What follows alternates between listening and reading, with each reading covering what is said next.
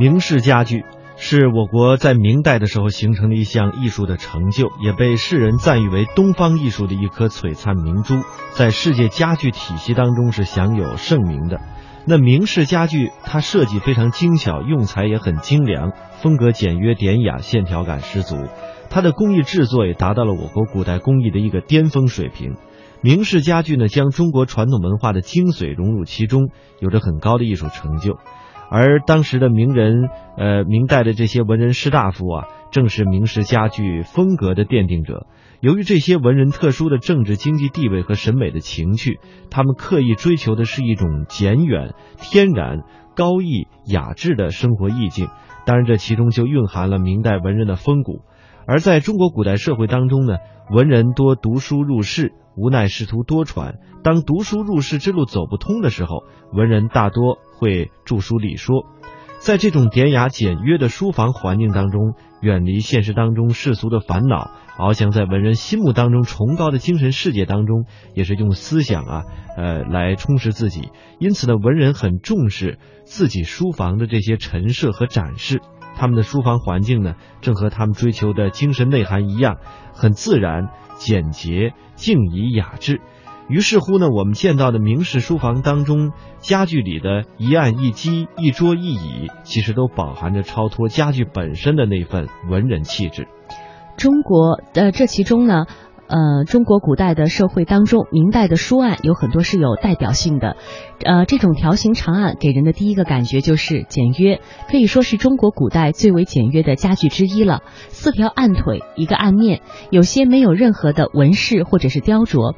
书案首先是体现出文人的朴素，其次呢是由于它非常强的线条感，也体现出文人的清高和傲骨。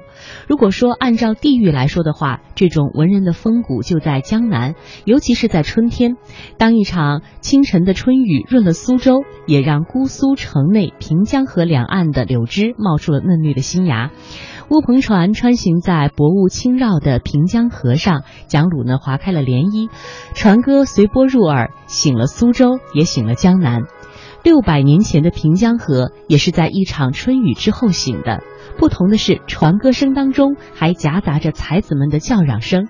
谁也没有想到，就是这些叫嚷声，竟然揭开了中国古典家具的一段一段传奇。正是这些江南文人为明式家具带来了独特的洒脱与清雅。那接下来呢，我们通过这段纪录片，一起来了解江南文人与明式家具的历史渊源。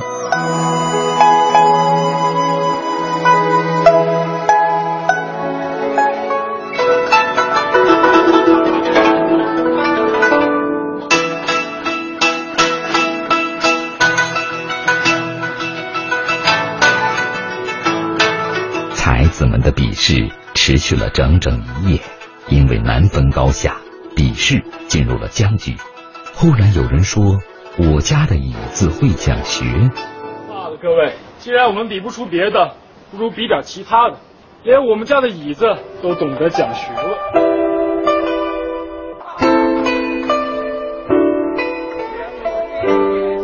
听到这句话，才子们一阵狂笑。谁知道？口出狂言的书生，真的从书房搬出一把椅子，摆在了庭院中间。看到这把椅子，所有人都不笑了，取而代之的是震惊。椅子安静地立在庭院里，椅背连着扶手，圆转高低，一顺而下，椅腿就着横长，方方正正，四平八稳。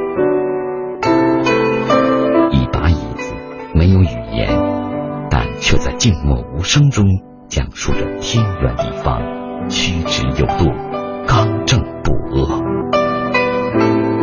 这把椅子正是今天被公认最具明式家具代表性的圈椅。那场比试让才子们看到了家具竟然还能与文化结合。并且散发出无尽的魅力，争相效仿。事实上，文化对家具的影响绝不仅仅这一种。书柜、书房的必备家具之一，传统的明式书房里，书柜选用大小适宜的中等尺寸，柜子底层常有一个带抽屉的底座，苏州地区称之为书橱。用放书的书柜来形容读书的文人，再合适不过。书柜的造型大多直棱直角，不加任何雕饰。读书就是要这么简单，不需要过多的考虑。书柜的使用空间力求精简到最大化，读书也就是要这么包容，用最大的限度容纳最多的书籍和知识。书柜的四沿立轴一通到顶，恰如读书人的风骨，刚正不屈。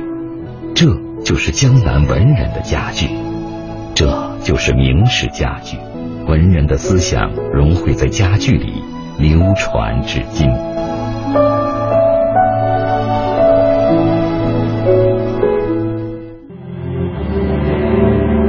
江南文人为明式家具带来了独特的洒脱与清雅，喜爱家具的热潮席卷大江南北，富古乡绅痴迷家具，达官显贵痴迷家具。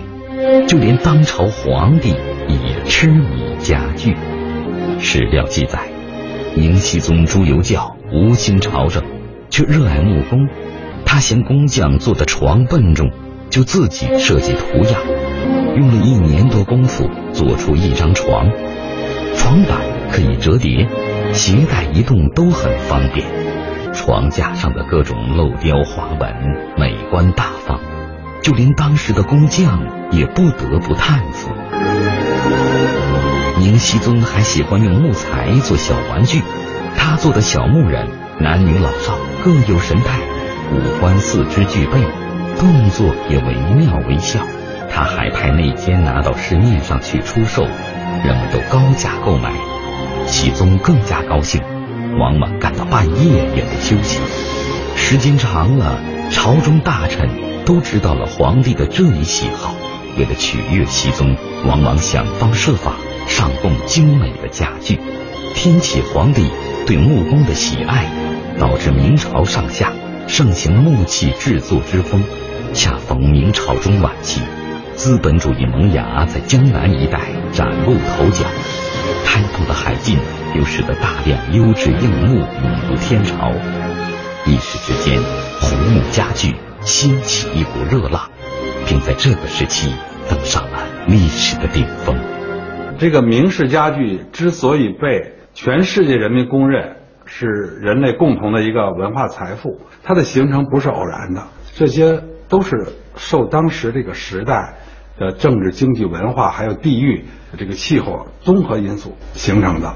政治、经济、文化各方面都气候都成熟了，物质又又挺好，就就创造了我们这个现在所看到的，呃，能够被世界人民所称誉的这么一种明式家具的这种风格。中国的文化是包容的文化，中国的文人是博学的文人，他们同时受到儒家、道学、禅宗、心学等百家思想的影响。也将百家思想融会贯通，应用在生活中，应用在家具里。禅椅就是儒学和禅宗在明史书房家具中的结合，也是文人在生活中静坐打禅的体现。禅椅的尺寸及构造与普通椅子不同，坐板更大更深。因禅师可以坐在里面盘腿修禅而得名。明式的禅椅造型干净利落，比例优美适度，构造精巧绝伦，材质坚固耐看，而且大多以藤为一面，舒适透气。人坐在上面，腰部能够笔直，做成标准的打坐姿势。禅宗跟心学呢，是佛教跟中国的这个道教还有儒教的结合，主要是佛教跟道教的结合。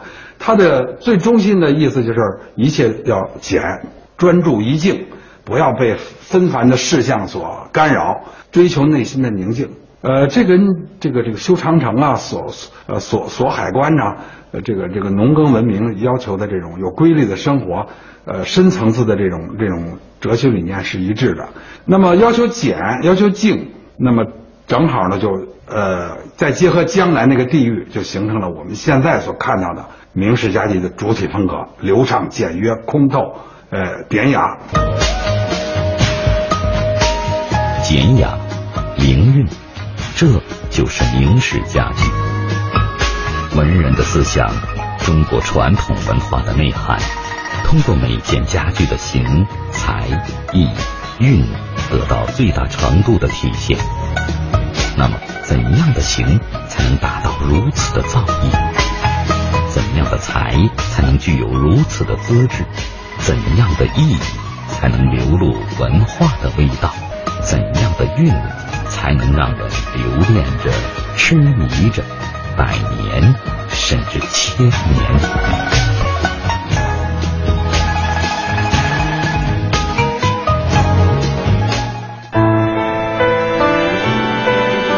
圈椅因靠背形状如圈而得名，是明式家具的典型代表。圈椅的形最能体现明式家具形的灵韵。最基础的圈椅是素圈椅，注重通体光素，以盘以上为原材，椅圈后背和扶手一顺而下，注重肘部、腋部、臂膀的支撑。椅盘以下外圆里方，三面素牙条，除靠背板有浮雕，扶手额脖之间有小脚牙之外，别无装饰。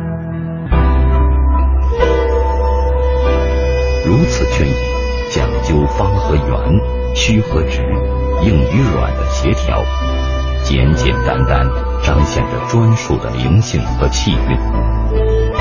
一围一圈，仿佛风中柔媚的丝带，如潺潺流水般顺畅，放飞着内心的张扬，又似层层明脂般圆润，聚敛着谦逊与无雅。背板略显弯曲的弧度，刚好承托着身躯，挺立但不僵直。一把圈椅，恰若一位君子，默然而立。中国传统文化呀，有一个这个基本的这个要素，这要素是什么呀？要圆啊！比如说，咱们要做人要讲究圆滑，咱们做东西要讲究圆润，做事要讲究圆满。都讲究圆，圆是中国文化中心，不偏不倚啊。这个家具，我就比如说咱们现在这坐这圈椅啊，这木头是这个说是这个紫檀的也好，黄花梨的也好，红木的也好，这木头是硬的，但做出东西来给你的感觉是软的，不管摸哪儿，用手扶之，滑不留手，这就是中国家具特点。这就也体现了人们的这个思想观念，要圆润、圆滑、圆满。同样能体现明式家具圆润之形的，还有香几。香几是明式书房中常设的家具，尤其在明代图画中时常可以看到。一般在文人吟诗拜月时点香所用。因为方形比圆形省料的关系，各种家具。大多做成方形，唯独香几，从图案和实物来看，却是圆形比方形要多。因为香几经常被置于居中的位置，因而会选择面面皆宜的圆形结构。也正是因为它不可替代的居中性，促使匠人们将长期的积累和丰富的经验融汇成它极柔婉的线条、疏透的空间。与修长的体型为一体的令人赏心悦目的艺术。千百年后，用来放置炉鼎或者法器的香几，已经不再是现代生活所需的家具，而人们发挥自己的智慧，令香几的柔美，变化出花架、陈列架等种种造型不同的家具，适应今天的生活。在这些家具里，我们依稀还能看到当年相机的影子。